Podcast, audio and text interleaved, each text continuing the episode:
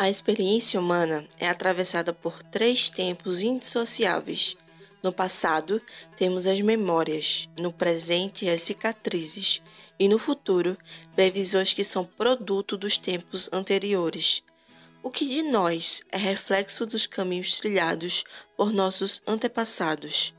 Quando, ainda em África, o povo negro sabia sobre reinados, liberdade e reverência à natureza. Quando trazidos para as Américas, a intervenção violenta da colonização os queriam vazios de fé e poesia e fizeram de tudo para aniquilar os sonhos sagrados. Por aqui encontraram os povos originários. Os nativos que são donos e cuidadores da terra sob nossos pés receberam os irmãos de África com harmonia e respeito. De que modo o colonizador tentou nos separar? Saudamos nossa ancestralidade porque sem ela nada seríamos. Como lembra o Ubuntu, eu sou porque nós somos. Logo ainda por pesos de ferro, foi Maria pra depois bonita. No amor ou na guerra, acorda Maria bonita. No amor ou na guerra,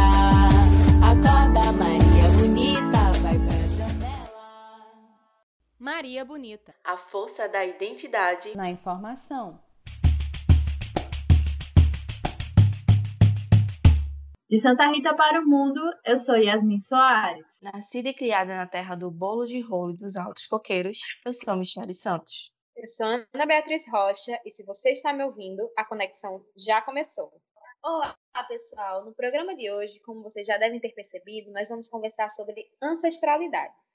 E antes de mais nada, se a gente for procurar por ancestralidade no dicionário, o que, é que será que aparece? Eu dei uma busca rápida e o primeiro significado que eu encontrei foi assim: particularidade ou estado do que é ancestral, que se refere aos antepassados ou antecessores, o que se recebeu das gerações anteriores, hereditariedade. E aí eu me peguei pensando o que é que a gente carrega com a gente dos que vieram antes de nós. Porque, para além de heranças físicas e comportamentais, o que ancestralidade significa para grupos onde pertencer é o que os mantiveram e ainda mantém vivos? E eu queria saber a opinião das meninas. Pois é, né? Esse tema que a gente quis trazer tanto para aqui, para o Espaço Maria Bonita.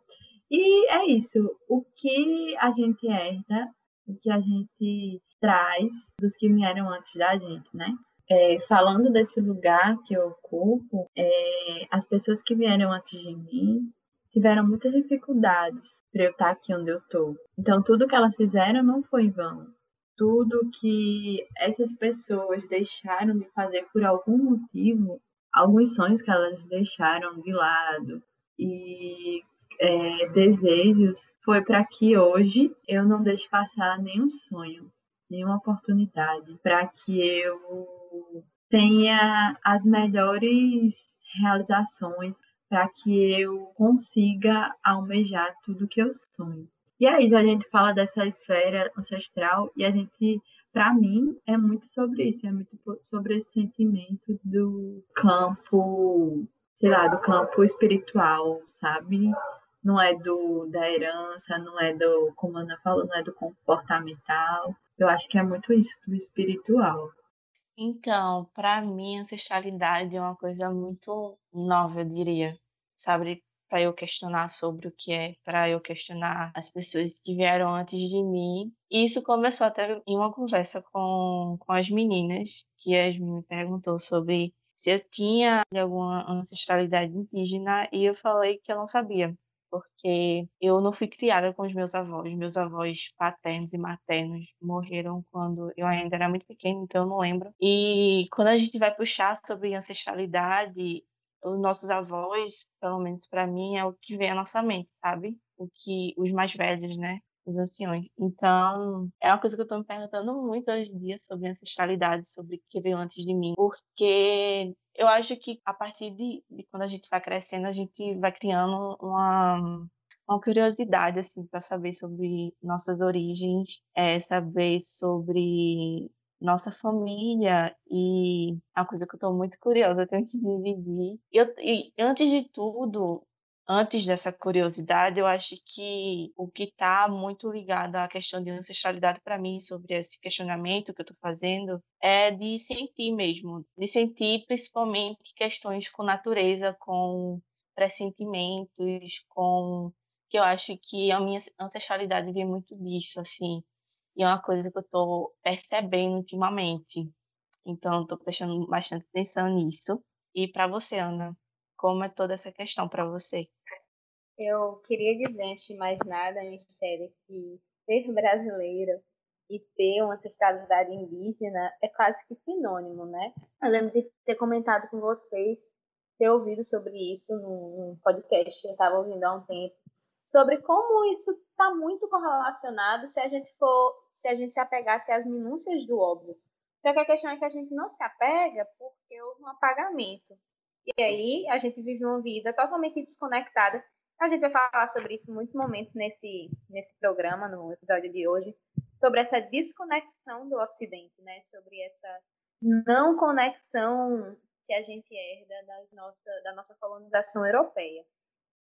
Mas para mim, a ancestralidade tem muito a ver com intuição. Eu acho que os avisos, os recados, na minha vida sempre vieram muito na intuição mesmo. E de uns tempos para cá eu venho tentado me conectar com isso de uma maneira mais nítida, de uma maneira mais forte. E é algo que oscila, que eu confesso que essa conexão não, acontece ah, não, todos os dias eu separo um tempo, só que ela atropela, sabe? Quando ela toma e quer fazer parte da nossa vida, quando essas energias decidem fazer parte da nossa vida, isso vem de qualquer forma, e aí cabe a gente dar essa abrir essa oportunidade para experienciar tudo isso. Mas eu acredito muito, eu concordo muito com a fala da Yasmin, que para alguns grupos, como eu falei, grupos que onde pertencer é o que os mantiveram e nesse caso, no caso do lugar que a gente fala, nos mantiveram vivos, né? Em relação ao recorte de pessoas negras, pessoas com heranças indígenas, como a gente vai conversar no programa de hoje. Entender essa conexão com os que vieram antes foi o, o que nos deram, nos deu força para continuar, para estar aqui, para continuar fazendo as coisas que a gente quer fazer. Então, eu concordo muito com a fala dela. Então, vendo vocês nos falar sobre intuição e tudo isso, eu quero trazer aqui também, né, que com certeza a ancestralidade vem disso para mim também. Mas para mim ela vem muito dos sonhos. É, algumas ancestrais minhas, elas também tinham sonhos, e esses sonhos me acompanham também. É muito interessante quando a gente fala sobre família, né? E eu queria que a gente eu quero que a gente continue falando sobre família. É por isso que a gente vai ouvir agora o relato da Thais Cavalcante. Dividindo um pouco com vocês sobre a minha experiência familiar com a religião de matriz africana, em uma conversa com minha mãe, é, discutimos sobre é, como ela teve o primeiro contato né, com a religião Perguntei sobre a nossa ancestralidade, o que ela conhecia e sabia. Ela me contou que temos linhagens de sangue da Umbanda é, por parte do pai dela, caboclo por parte da mãe, preto velhos por parte da mãe também, e devoção às almas por parte de minhas avós, tanto paterna quanto materna. E também temos linhagem indígena a, na nossa família. A mediunidade de minha família por parte de mãe é tão forte que alguns familiares não souberam conviver com o dom e muitos acabaram com problemas psicológicos. Isso foi um retrato que aconteceu com meu bisavô, no caso o avô da minha mãe. Ele tinha uma mediunidade muito apurada e ele não sabia trabalhar com isso. Ele sumia por dias, ficava dentro da mata porque ele tinha uma desorientação mental por causa das, das entidades né, que trabalhavam com ele e que o acompanhavam. Então, é, alguns da minha família souberam trabalhar o dom, é, ao contrário do meu bisavô, alguns souberam trabalhar essa linhagem de Ubanda, de Candomblé, de indígena, caboclo, preto velho, isso se arrasta para mim também. para mim, para minhas irmãs, a gente tem muita intuição, a gente tem muito aviso, a gente tem muito. A gente tem. É bem, é, é bem, é bem forte pra gente. É porque é bem difícil um pouco de explicar o que a gente sente, o que a gente sabe. É... Só não temos os mesmos dons que minha mãe, é diferente. Já a minha idade é diferente. Minha mãe me confidenciou em uma de nossas, é, na, nas nossas conversas, né? Que uma de nossas ancestrais que ela chegou a conhecer e a saber foi uma preta velha chamada Joana Pedichita. Ela é uma velha escrava de uma sabedoria inigualável e ela está presente na nossa linhagem. E essa Joana Pedichita, ela tá, é, ela foi sepultada, né, no em um terreiro, em um terreiro não, é num, num, num cemitério umbandista aí em Santa Rita. E ela é uma entidade muito presente. Ela é muito velha, mas ela é conhecida por todos. E essa é a minha experiência, né, com, com, a, com o candoblecismo, com a religião, as religiões de matriz africana, mas que a gente abrange muito, porque nossa família foi uma mistura muito grande. E assim, eu tenho muito orgulho de minha linhagem. É, eu tenho um orgulho do meu dom, mas também às vezes é muito difícil conviver com ele. Mas graças a, a todos os santos e a todos que nos acompanham, é, eu sou muito feliz por, por tê-los e por respeitar e por ter fé na, na nossa religião. E é isso. É muito bonito ver o áudio da Thaís, porque eu percebo que existe uma compreensão entre ela, a mãe, sobre a religião. E eu, como amiga pessoal de Thaís, sei como ela tem. Como essa questão de, de, da ancestralidade é tão presente na vida dela. E, e também toda essa questão que ela disse, né, de ser difícil, por causa também do preconceito, né, que muitas pessoas enfrentam em relação à religião de matriz africana, por causa da intolerância de muita gente, por causa da falta de conhecimento de muita gente. É, infelizmente, muitas pessoas escondem toda essa questão de, da ancestralidade que elas têm em relação à religião, né? Pois é, e principalmente pessoas de religião de matriz africana, como é o caso dela, né, da Umbanda e Candomblé porque a gente sabe que há uma intolerância religiosa muito forte aqui na nossa sociedade, né? Que as pessoas não respeitam, é, não aceitam, enfim. E aí essas pessoas muitas vezes, como ela falou do bisavô, é, não sabem lidar e acabam se escondendo quando é, isso poderia ser trabalhado, enfim. E aí as pessoas acabam ficando para trás de alguma forma. E aí é muito bonito ela falando sobre a linhagem dela, sobre as ancestrais e tudo isso, assim, foi muito incrível ver o relato dela. Dos pontos que, que eu achei interessante da fala da Thais, eu queria destacar algumas coisas. Quando ela fala sobre o medo dos recados, né? Ela cita, eu, eu não, eu acredito que tenha sido a avó dela ou enfim, a mãe dela sobre o medo dessa, dessa intuição que vinha, dessa tentativa de comunicação que vinha. E eu acredito muito, eu concordo muito quando a Michelle fala que esse medo muitas vezes vem de um preconceito, só que às vezes não é um preconceito só externo.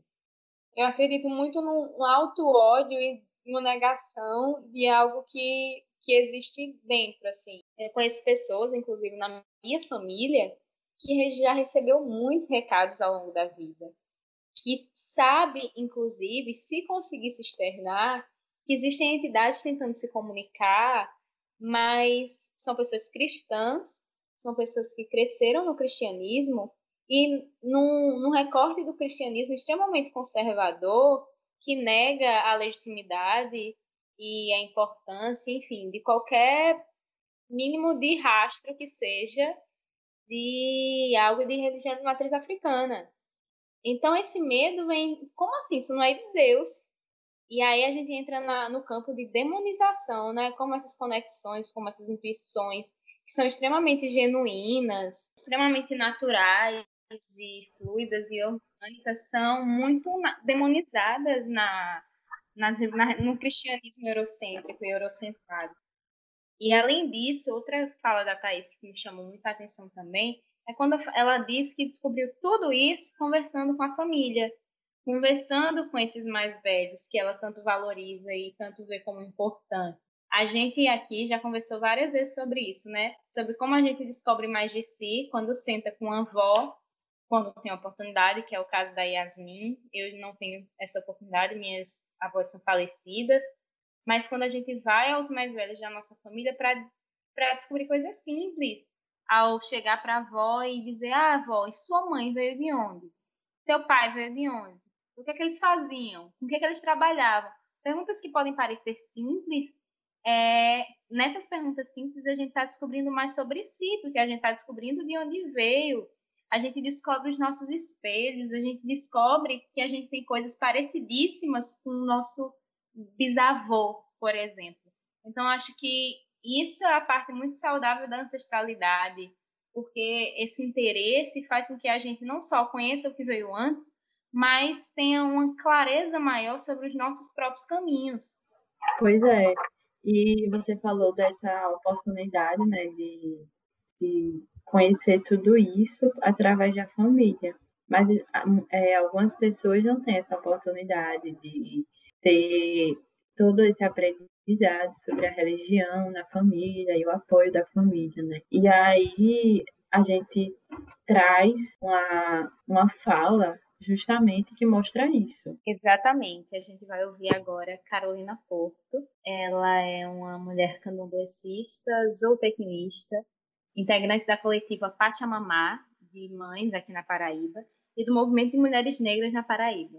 Sou uma filha de Oiá e Ogum. Entendo que ao longo da vida, você conhecendo ou não sua ancestralidade, você tendo ou não uma espiritualidade, você tem suas proteções, você tem suas intuições. E acho que toda vez que a gente recebe um recado intuitivo, acredito que é a ancestralidade se comunicando. Entendo que a ancestralidade para mim foi chegando, mesmo antes de eu pisar no Ilê, pela conexão com a natureza, né? Pelo respeito ao chão que pisa, pelo respeito às árvores, pelo respeito ao ar. Eu, como uma filha de Oiá, eu respeito os ventos, respeito todas as formas de expressão da natureza. E acho que a ancestralidade, quando ela vai chegando, ela vai chegando primeiro por essa via do reconhecimento de que a ancestralidade, os orixás e a fé, ela está nessa força da natureza, ela está nessa conexão que nós temos diariamente, né? esse cuidado que nós temos diariamente com essa natureza. Ninguém da minha família, na verdade, é do candomblé, senão eu. Então, assim, não foi algo realmente passado pela família, foram os outros recados que foram chegando e os ventos de Oiá me guiando para esse espaço espiritual. Mas a minha conexão mesmo fica bem mais latente, fica bem mais expressiva depois que a minha filha, né, ela chega, porque eu entendo que a Umi chega para mim através da espiritualidade, né? Eu entendo que a espiritualidade me proporcionou ser a âncora, né? De chegada dessa, dessa pequena. E a Omi significa mãe das águas, e ela traz consigo essa força das Iabás. Desde da minha gestação, né, eu sentia a presença do sagrado, como em outros momentos da minha vida, mas ficou muito forte esse, esse cuidado, essas presenças, os recados. Quando eu estava gestando. E aí, na hora, enfim, no meu processo de parto, foi outro momento muito forte para mim. Eu sentia muito a força da Oiá, sentia muito a doçura, os cuidados da Oxum. E sentia a força, né, a ternura da grande mãe que é a Iemanjá. E a Omi chega para mim e chega também esse espírito que retorna. E a forma como eu vou me comunicando com a minha filha a forma como eu tô criando minha filha, a forma como eu tô construindo, educando. Eu tento me espelhar muito nas Iabás. percebo que essa conexão ela tá muito maior depois que a minha filha chegou. E a Omi também é uma criança que recebe muito bem, assim, ela se conecta muito bem com a natureza. Ela tem uma sensibilidade, uma forma de se comunicar. Minha filha fala com animais, minha filha conversa com plantas. Então acho que essa minha conexão, ela chega para minha filha também, que é esse espírito retornado. E como um espírito que retorna, é, as Iabás me prepararam para estar aqui, para receber esse espírito. Então, entendo que a ancestralidade ela sempre esteve aqui. É... A ancestralidade sempre guia você onde você tem que estar. E no meu caso, tenho certeza que foram os ventos. É, cada um vai chegar de uma forma, cada um vai chegar de um jeito, é, guiado intencionado. A gente, no fim, a gente vai entender os porquês. O candomblé me ensina a ser uma pessoa melhor, a respeitar os mais velhos, a respeitar a natureza, a respeitar os mais novos, a entender que crianças são entidades e entender que existe um processo circular, que existe uma energia circular. O que falar de Carolina Porto, né, meninas? Eu, de todas as coisas que essa mulher disse, todo o conhecimento que a gente teve a oportunidade de beber ao ouvir o relato dela, eu acho que o que mais me chamou a atenção é como essa maternagem profunda e sentida é presente nos povos de África e nos povos originários também, né? No, nos nossos povos originários, no caso do, dos povos indígenas. Eu acho que tem muito a ver com enxergar nessa potência do ventre, mais que apenas só essa coisa do sagrado feminino que muita gente fala por aí, mas enxergar o natural, esse visceral da experiência humana, que é a natureza. Eu acho que se a gente parar para pensar, a construção cultural europeia é pautada demais na individualidade quando a gente para para pensar em família, né? Eu, enquanto uma pessoa que faço terapia com, com psicóloga de vertente psicanalista, é, a lógica de Freud e do materno é muito pautada nos diversos conflitos que, que essa experiência pode nos causar. Só que quando vem a Carolina e fala, conta a experiência dela como uma mulher candomblessista, que traz a experiência dela enquanto uma mulher negra, e quando a gente ouve mães dos povos originários também, a gente percebe que eles veem no cuidar materno um vínculo espiritual, né? Como acho que vocês conhecem a música Princípia do Emicida, que no finalzinho tem a participação do pastor Henrique Vieira, tão carnal quanto angelical. Latente, potente, preto, poesia, um ombro na noite quieta, um colo para começar o dia. E essa coisa da transcendência é muito forte na fala da Carolina, né? Pois é, e, e para mim também o que me chamou mais atenção na fala da Carolina foi a questão da maternagem. Desse, é muito essa questão de preparar o território, preparar todo esse plano aqui, né, para que o seu ou a sua é, que vem depois de você, para que a terra esteja pronta para ele. É muito sobre essa questão de que, tipo assim, é, a gente tem ancestrais, mas é, daqui uns anos nós vamos ser os ancestrais. Então a gente tem que se preparar para isso também. É, a gente tem que estar tá pronto para quando a gente for ancestral, sabe? E essas relações vêm muito dessas trocas. Carolina falou sobre a natureza, sobre a importância de enxergar, a importância dessa conexão, que foi através disso que ela começou a se descobrir, né? E é muito disso, a natureza fala com a gente e às vezes a gente não percebe. Ela dá os recados, ela tenta se comunicar com a gente e a gente tá tão. É, a gente não se conecta com ela, e aí nesse não se conectar a gente perde muita coisa. E essas relações com o natural, essas relações com, com o que deveria ser é, super. É, usando a palavra natural para a gente, mas que hoje em dia é como se fosse coisa de outro mundo, é importante.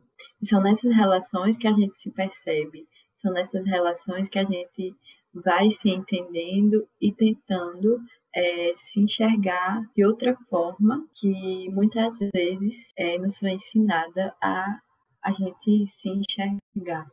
Eu fiquei um pouco emocionada com o depoimento de Carolina, porque ela falou, né, que toda essa questão da religião não foi de família, só ela pertence à religião. Mas com toda a questão da maternagem, como vocês dois falaram, é, a filha dela já tem isso, né? Ela passou isso para a filha, ou enfim, o que seja. Então, a filha dela já vai ter outro caminho, assim, em um caminho que provavelmente vai ser menos de auto-ódio, como Ana falou anteriormente. Isso é muito bonito. E em relação a questões de natureza, eu acho que a gente vai falar muito ainda sobre isso, porque não tem como falar sobre ancestralidade e não falar sobre natureza, porque a natureza é onde a gente mora, né? Não tem como fugir disso. Então, o nosso contato com a ancestralidade vai ser pela natureza. E, tipo, eu já entendi isso e vocês provavelmente também já entenderam isso. E, isso, e essa questão da natureza vai estar muito presente em todos os discursos e todas as falas sobre ancestralidade. Eu queria só pontuar uma coisa que a Yasmin falou sobre nós sermos os ancestrais daqui a algum tempo. E é muito difícil da gente pensar tudo isso porque a gente tem dificuldade de lidar com a morte, né? O nosso olhar sobre a morte também é mais uma vez, parece que eu sou uma, como é, um disco arranhado, né? Só falo disso. Mas o nosso olhar sobre a morte também é um olhar muito ocidental. Um olhar ocidentalizado, um olhar cristianizado. E uma coisa que eu queria colocar aqui é que quando pensar sobre Marielle Franco me emociona muito até hoje, em todos os momentos. Assim, se eu estou vendo TV e aparece alguma coisa sobre o desdobramento da investigação, e se eu, enfim, vejo uma foto dela em algum lugar, ela nunca chega para mim sem me tocar de um jeito muito específico que eu não consigo explicar. E claro que, enfim, o que aconteceu da maneira como aconteceu seria chocante por si só. Só que recentemente eu parei para pensar, eu acho que foi muito quando isso ficou muito nítido para mim, quando o, o Chad, que era o ator que, que estrelou o filme Pantera Negra, faleceu, e as pessoas falaram sobre isso no Twitter, de tipo, de forma saudosa, reverenciaram a existência dele e falaram, tipo, vai que agora você é um ancestral nosso. E aí eu, aquilo foi um estalo, eu, nossa, que surreal, porque a gente tá muito habituado a chamar de ancestral aquilo que está lá atrás, né? Mas nessa lógica de pessoas que vieram antes da gente, e nesse sentido dos que não estão mais aqui, está posto. Ele já é um ancestral meu, assim como a Marielle já está nesse lugar de ancestralidade. E talvez isso explique essas conexões espirituais fortes que a gente não consegue, não consegue verbalizar, mas sente de um, de um lugar muito específico. E essa coisa de, de como a morte chega para a gente, porque essa experiência de morte europeizada, como eu falei, eurocêntrica, tem muito a ver com cortar totalmente a conexão quando alguém nosso se vai. E isso não é comum entre os povos originários, isso não é comum entre os povos de África. Quem vai explicar um pouquinho para a gente sobre isso é a Cristina Bernardo. Ela é uma mulher indígena potiguara aqui da Paraíba e mestranda em, em antropologia social da, na UFRN. Para mim, a vida não finda com a morte. Ela é um processo contínuo, né? Ou seja, damos continuidade a essa vida. E trabalhando com nossos ancestrais, né? É, falo que devemos beber das nossas fontes, ou seja, fazer uso dos nossos troncos velhos, né? E assim cultivar os rituais por eles repassados, sabendo né, que nós somos herança e permanência deles. E com esses né, conhecimentos por eles né, repassados e por nós adquiridos, né, buscamos junto as forças da natureza, enquanto os principais regentes da vida na Terra. Buscamos as energias positivas, buscamos a espiritualidade, presença dos seres invisíveis que, para nós, sabemos de sua existência e fazemos né, essa integração entre o mundo espiritual e material. Então, logo quando a gente começa né, a trabalhar a espiritualidade, como por exemplo quando, a gente, quando, estamos em nossos rituais, né, fazemos usos né, de instrumentos musicais. Aqui no meu povo, nós utilizamos o bombo, utilizamos a maraca, né? E as músicas, né, por nós cantadas. Então, ao nós tocarmos, né, esses instrumentos, né, estamos, né, entrando em contato com essas entidades que nos dará as forças, né, e nos ajudará no momento, né. Invocamos, né, essas entidades queridas para fazer parte desse momento. E mediante, né, nós vamos cantando essas músicas, né, vamos fazendo, né, o chamamento das nossas entidades queridas, né, fazendo tanto nossos pedidos como nossas recomendações.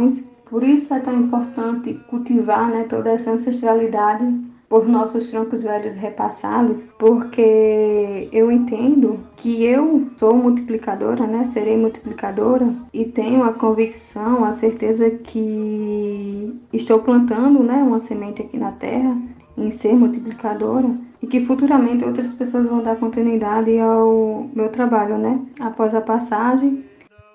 Então, escutando o relato e a fala da Cristina, é, tudo que a gente falou anteriormente, né, sobre essa questão de é, preparar o terreno aqui nesse plano e se tornar futuramente um, um ancestral, é muito presente na fala de Cristina, é, quando ela fala do povo potiguara, que é o seu povo, e a importância de multiplicar esses saberes também, porque é, na perspectiva indígena, os saberes são muito importantes para levar adiante o seu povo.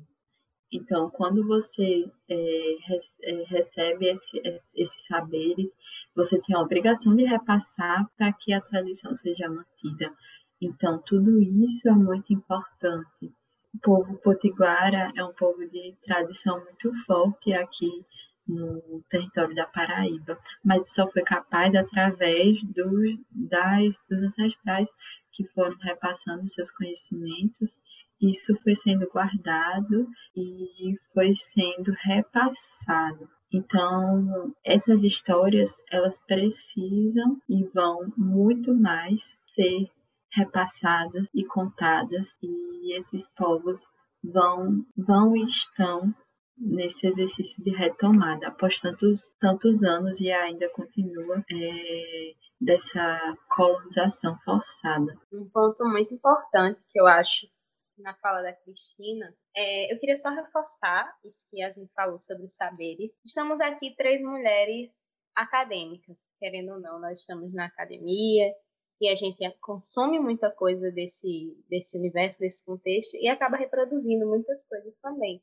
Mas a gente conversa bastante sobre a importância de não achar que os saberes acadêmicos são universais ou são os únicos a serem valorizados.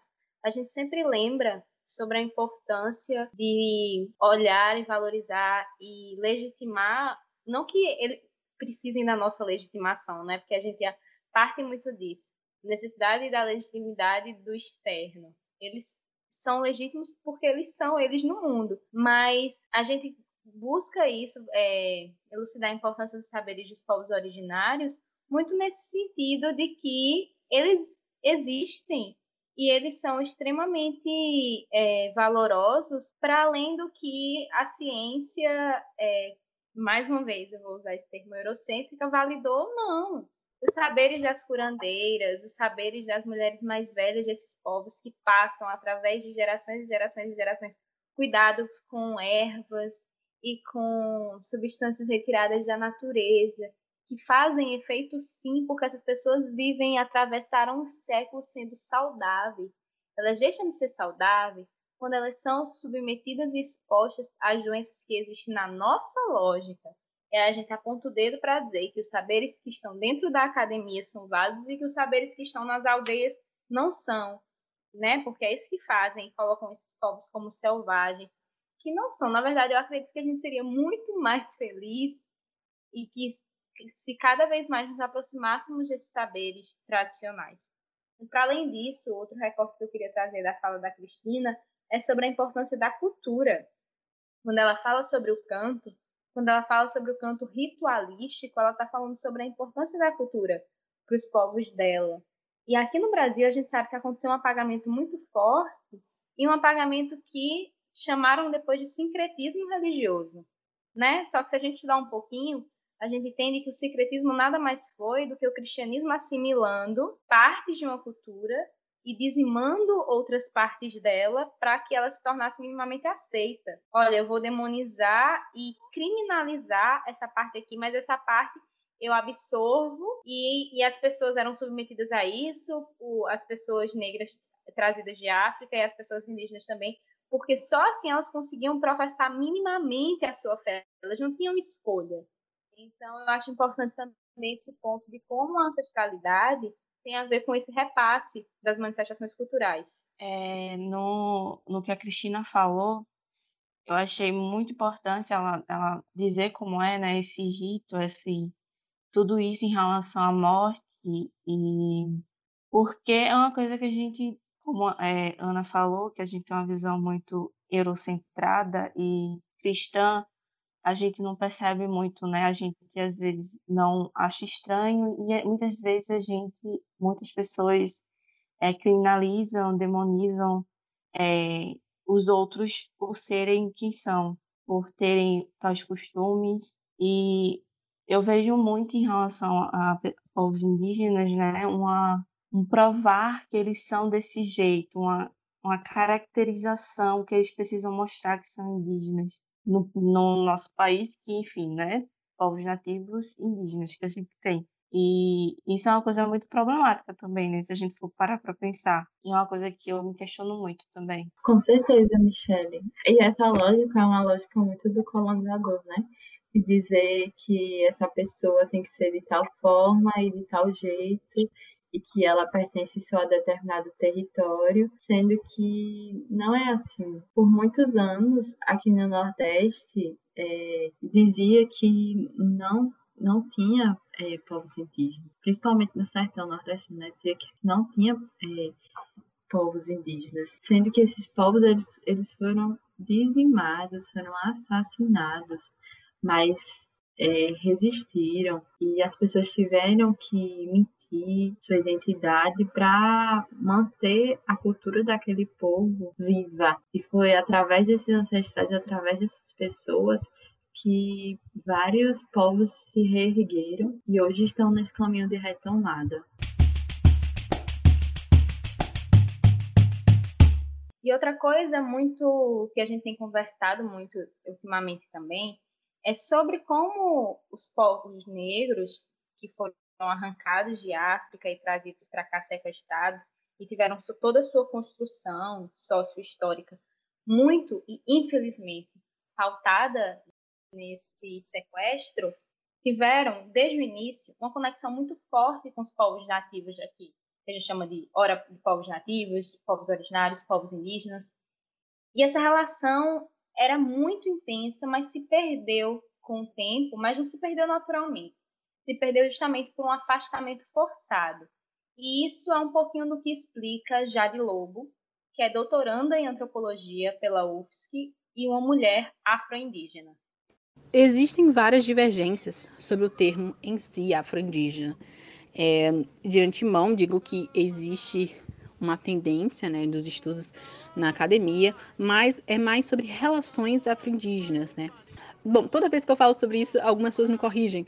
São relações, Jade, não são pessoas afro-indígenas. Só houve um grupo lá que se intitulou assim. E eu acho muito engraçado como as pessoas me corrigem, porque elas negam minha própria existência, né? Minha própria existência e minha autodeterminação do que eu me intitulo ou não. Eu sou uma pessoa que tem tanto essa ancestralidade negra indígena, mas que principalmente indígena foi interditada. Foi interditada pela colonização. Isso e pela colonização, pela supremacia branca, né? Que interditaram o caminho para que eu continuasse no caminho indígena. E quando isso tenta ser suprimido e colocado em segredo, nós temos um grande problema, porque é uma forma de fazer morrer, é uma forma, de, é uma necropolítica também, é uma forma de fazer morrer uma uma cultura, né? Um, um cosmo-sentido, uma cosmo-percepção, que acaba sendo morrido, apesar de que, em uma resistência, nossos mais velhos eles sempre vão nos ensinando.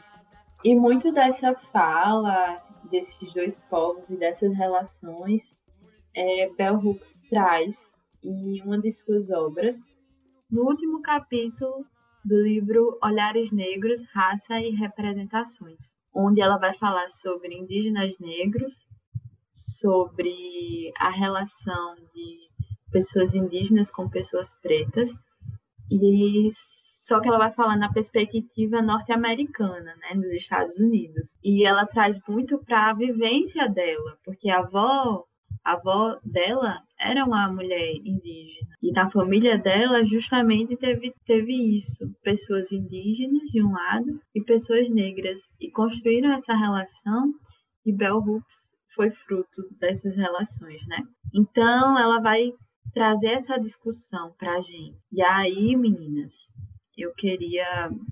A gente leu esse capítulo, né? Eu vou estar tá falando mais um pouquinho adiante, mas eu queria que vocês falassem o que vocês acharam desse capítulo. Tocou vocês de alguma forma? O que vocês, quais são as observações assim que vocês querem trazer para esse espaço? Assim, foi é um livro incrível, né? Esse esse capítulo também foi muito foi tipo aquela sensação, nossa, eu precisava saber isso e porque eu não sabia disso antes ela fala de toda essa questão do, do povos dos africanos, né, e dos povos originários, os povos nativos, os indígenas nos Estados Unidos, e como eles se fortaleciam para sobreviver, basicamente, como eles carregavam é, similaridades com a natureza, com, com as vidas, com os ancestrais. E por essa, essas similaridades, eles meio que conseguiam andar juntos em uma época em que é, os brancos queriam meio que destruir isso, né? Isso foi muito foi muito massa assim ver tudo isso e uma, uma escritora negra falando sobre isso, escrevendo sobre isso. E o, o, a, o capítulo é incrível, tem muita coisa assim que eu preciso ler de novo para saber identificar, mas assim é incrível. E eu acho que com vocês falando também vai dar para eu falar mais alguma coisa sobre ele. Eu acho que, enfim, para contextualizar um pouquinho, ela começa no capítulo, o capítulo que se chama é, Renegados, abre aspas, renegados, revolucionários, americanos nativos, afro-americanos e indígenas negros. Então ela fala muito sobre miscigenação. Ela fala sobre esse processo de miscigenação, mas ela conta sobre o anterior ao processo, que é quando a Bell Hooks, Bell Hooks fala que antes de Colombo é, invadir as Américas, né, descobrir, como a gente aprende, mas a gente sabe que é muito mais sobre invadir as Américas, os africanos já tinham vindo às Américas anteriormente à, à invasão de Colombo e eles vieram para cá numa lógica pacífica, numa lógica de conhecer, numa lógica de entender um, um território, conhecer um território que eles não conheciam. E foi tudo muito no campo da organicidade. Não tinha aquilo de dominação que os europeus tinham quando vieram. E eles foram totalmente acolhidos pelos povos nativos. É muito disso que Bell Hooks fala, né? Sobre esse acolhimento, sobre eles terem percebido as semelhanças e que os africanos e os americanos nativos cultivavam uma reverência à natureza, aos ancestrais e à vida. Todas essas afinidades criaram uma, uma relação muito íntima ao longo do tempo, e além de relação íntima, quando os africanos vieram numa outra experiência, que sim a de, de escravizados, eles entendiam os povos indígenas como os povos que também estavam tendo suas terras usurpadas pelos europeus. Então, eles não viam os indígenas como inimigos, mas como povos que também estavam sendo, de alguma forma, explorados pelos me pelo mesmo opressor que eles. E essa coisa que a gente está falando muito aqui no programa de hoje, que é esse reconhecimento do ancestral, é visto, eu não vou dizer era, eu vou dizer é visto ainda pela comunidade negra e pela, pelos povos indígenas como vital para o sustento da cultura e para o sustento da comunidade. E é muito disso que Bell Hooks traz para a gente nesse capítulo, né, Yasmin? Pois é. A Bell Hooks ela vai falar sobre essa, essa questão da, de manter essa união também. Porque o que o colonizador faz é tentar separar ao máximo essas duas comunidades, trazendo um pouquinho aqui para o Brasil. Aqui no Brasil, os quilombos, alguns dos quilombos, eram ocupados tanto por pessoas negras como por pessoas indígenas. E essas relações eram relações harmoniosas, eram relações afetivas, eram relações, eram laços, né, que essas pessoas construíam. Mas é muito mais fácil para a historicidade eurocêntrica e colonial dizer que nos quilombos só existiam pessoas pretas, que o aquilombamento era só entre pessoas pretas, quando pessoas indígenas também fizeram parte desse processo. É, pessoas indígenas, povos que tiveram seu território tomado e que se juntaram a essas pessoas para juntos somar forças, né, e resistir contra o, os invasores da terra. E Bell fala muito isso, fala muito de não negar um lado é, em relação ao outro. Todos os dois lados são importantes. Todos os dois lados merecem ser vistos como lados diferentes, têm as suas diferenças, claro, mas como lados que devem ter a mesma atenção. Nesse, nesse, nessa minha fala de ter a mesma atenção, é para a gente se atentar, para a gente não excluir um em, em relação ao outro. Mas todos os dois são muito importantes, muito importantes.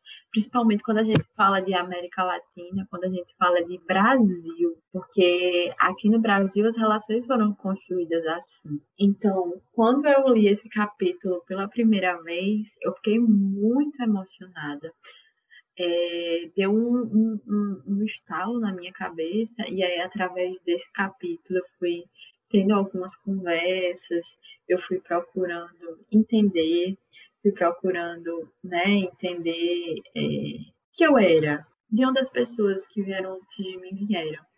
E foi nessas minhas conversas com as pessoas mais velhas que eu descobri que uma parte de mim é, é vem dos povos tabajaras. Vê só que coisa louca, né? Porque através de Bell Hooks eu consegui fazer essa minha retomada. E eu tô falando isso aqui com meus olhos cheios de lágrimas, porque eu tô muito emocionada. Porque essas coisas são negadas pra gente. A gente tem que ir atrás disso tudo.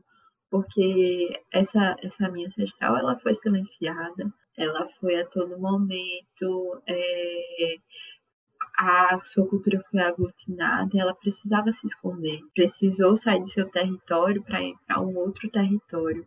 E é muito sobre isso. E também no relato de Bell Hooks, no livro também, ela vai falar sobre a história de uma menina que falou na escola que tinha ancestrais indígenas, sendo que ela era uma menina é, negra também.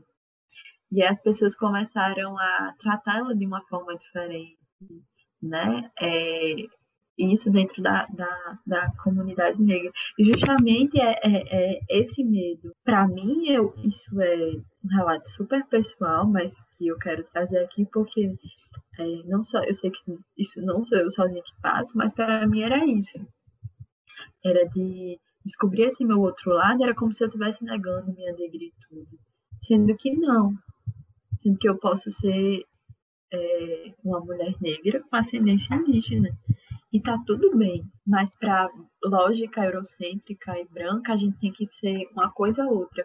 É muito esse binarismo. E se a gente cai nesse binarismo, a gente tá apagando muitas histórias e muitas pessoas. Então é isso, gente. Acho, Maria, eu falei demais. Você falou demais e falou perfeito, porque a gente conversa muito sobre isso né? Enfim. Mas esse binarismo e essa tentativa de colocar a gente como uma coisa ou outra tem muito a ver com a facilidade que isso dá para eles de nos controlar. Eu queria é, trazer aqui uma citação da Bell Hooks nesse capítulo, que é assim: Com o tempo, as construções supremacistas brancas da história apagaram efetivamente da memória cultural pública o reconhecimento da solidariedade e comunhão entre indígenas, africanos e afro-americanos. Porque somos afro-americanos, né? Eu, na verdade, sou uma americana, como diria Lélia Gonzalez. Mas é sobre esse teor separatista. Eu acho que a fala de Yasmin está toda muito em volta disso. Sobre como foi proposital e como foi um mecanismo de controle da mesma forma que a gente, dentro do movimento negro, para para entender como que eles consegui, conseguiram separar tão bem negros de pele clara, de negro, negros de pele escura, através do tratamento racista mais ostensivo em relação às pessoas retintas. Como que eles nos separaram assim? Como que eles nos dividiram e causaram atritos internos? Só que se a gente for mais além, eles também fizeram isso em relação aos povos nativos e à comunidade negra. Quando eles nos dividiram, eles estavam tentando nos controlar de uma forma melhor, porque sem organização, sem comunhão, sem solidariedade, a gente estaria mais passível às violências deles, né? Porque a gente não conseguiria se organizar enquanto um, um grande grupo e se colocar como combativo. Então, esse sempre foi um plano, essa coisa de destruir nossa identidade, essa coisa de nos aniquilar nesse lugar mais sensível que é o que eu sou no mundo. Porque quando a Yasmin veio conversar comigo, eu, eu já me, me dando a licença de falar da vida do outro, né? Mas eu, eu creio. Pode falar, menina. É, eu creio que ela não vai achar ruim. Quando a Yasmin veio falar comigo, foi muito nesse lugar de amiga, como assim? Eu me li enquanto mulher negra a vida inteira. O que é que muda agora? Ou de que forma eu vou chegar no movimento negro agora? Aí eu pensei, eu não sei nem se eu falei isso, mas eu lembro que eu pensei, do mesmo jeito que você sempre chegou. Com a mesma cabeça erguida de mulher negra que você sempre chegou. A diferença é que agora você não apaga nenhum lugar seu, você não apaga nenhum lado seu, porque a gente não é uma coisa só. O processo de mestiçagem brasileiro foi muito cruel, mas quando a gente tem esse entendimento de hoje de, ah, somos mestiços, é nesse sentido de somos partículas. E a gente pode olhar para isso negando o apagamento, certo? Eu tenho que entender o meu lugar, eu tenho que buscar um pertencimento, até para o meu próprio fortalecimento né? Ah, enquanto mulher negra, mas eu tenho que observar também que a minha ascendência indígena, por exemplo, tem alguma influência sobre quem eu sou. E eu estou falando muito nesse sentido coletivo aqui da conversa que a gente está tendo, né? E é muito difícil, isso é muito difícil. Eu, eu, eu sinto que a conversa que a gente está tendo é para tentar trazer o olhar para isso, de ah, essa comunhão existia antigamente, teve um processo de separação, mas a gente pode retomar essa retomada que a Yasmin traz da ancestralidade indígena dela é muito nesse sentido de tentar retomar essa coletividade essa solidariedade, porque a gente vai se fortalecer, sabe? Eu acho que, claro que a gente tem que entender as pautas específicas do movimento negro e é preciso que se entenda e se respeite as pautas específicas do movimento indígena, mas onde que a gente pode convergir? Onde que a gente pode buscar interseccionalidade para que assim a gente alcance lugares mais longe nas discussões, sabe? Porque se a gente ficar no mesmo lugar de separação que eles nos impuseram, a gente vai continuar passível ao controle deles, e isso me preocupa muito. Isso me preocupa de verdade. Então, eu acho que para todas nós, ainda que de maneira diferente, esse capítulo da Bell Hooks foi muito importante nesse sentido, de ó, era assim, existia uma comunhão, houve um processo de separação, a retomada é possível me emocionou muito nesse sentido. De, através desse olhar para a ancestralidade, eu percebo que hoje essa retomada é possível. Exatamente, amiga. A retomada é possível e cada vez mais ela está sendo é, exposta, porque ela já vinha acontecendo há algum tempo, mas hoje em dia, com a, a, as ferramentas né, das redes sociais, enfim, elas estão, querendo ou não, trazendo muita informação para a gente, levando é, também fazendo contatos, se não fosse ela a gente não conhecia. Por exemplo, eu só consegui é, acesso a esse texto através da tecnologia. Uma colega passou esse capítulo e falou: Ah, esse, capítulo é massa, porque tem isso, isso e isso. E eu relutei muito para ler isso, porque eu ficava nessa coisa que eu, já, que eu já conversei com você, que eu trouxe para cá.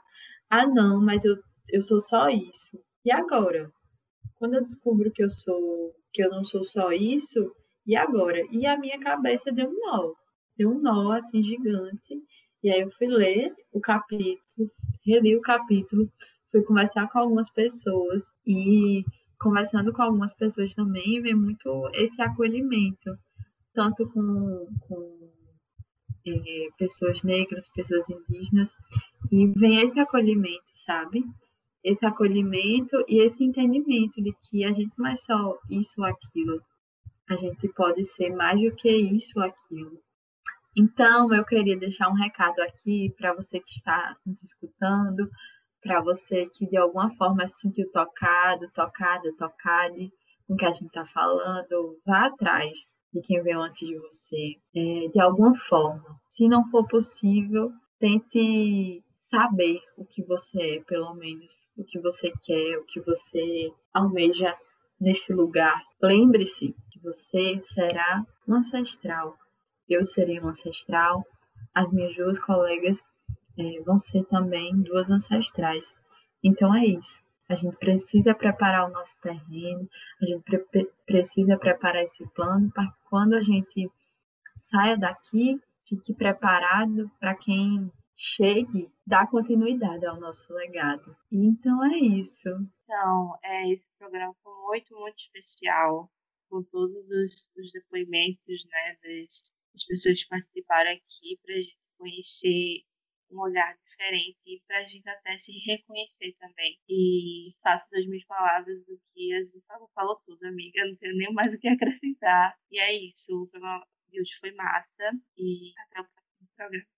Queria lembrar e deixar para vocês que o Dia da Consciência Negra é um dia de memória ancestral.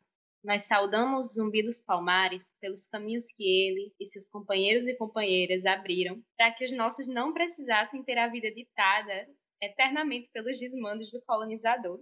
E eu gostaria de não ter me emocionado nesse momento, mas enfim, não tem sido fácil ser uma mulher negra no mundo, como não é fácil para todos os meus irmãos e irmãs que estão nessa condição. Mas a gente resiste porque não nos deram outra opção e porque a gente se sente tão pleno de humanidade que nada, nem ninguém vai retirar os nossos lampejos de força e de busca dos nossos sonhos. Porque se a gente está aqui hoje foi porque alguém sonhou antes de mim. Foi porque alguém lutou para que hoje eu pudesse sonhar. Então que a gente sempre salve os nossos ancestrais, porque os nossos caminhos se devem a eles. Nós devemos os nossos caminhos a eles. Até a próxima.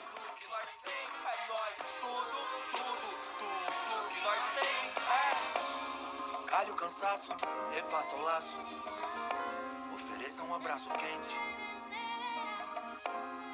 música é só uma Produção e apresentação de Michele Santos e Yasmin Soares e Ana Beatriz Rocha.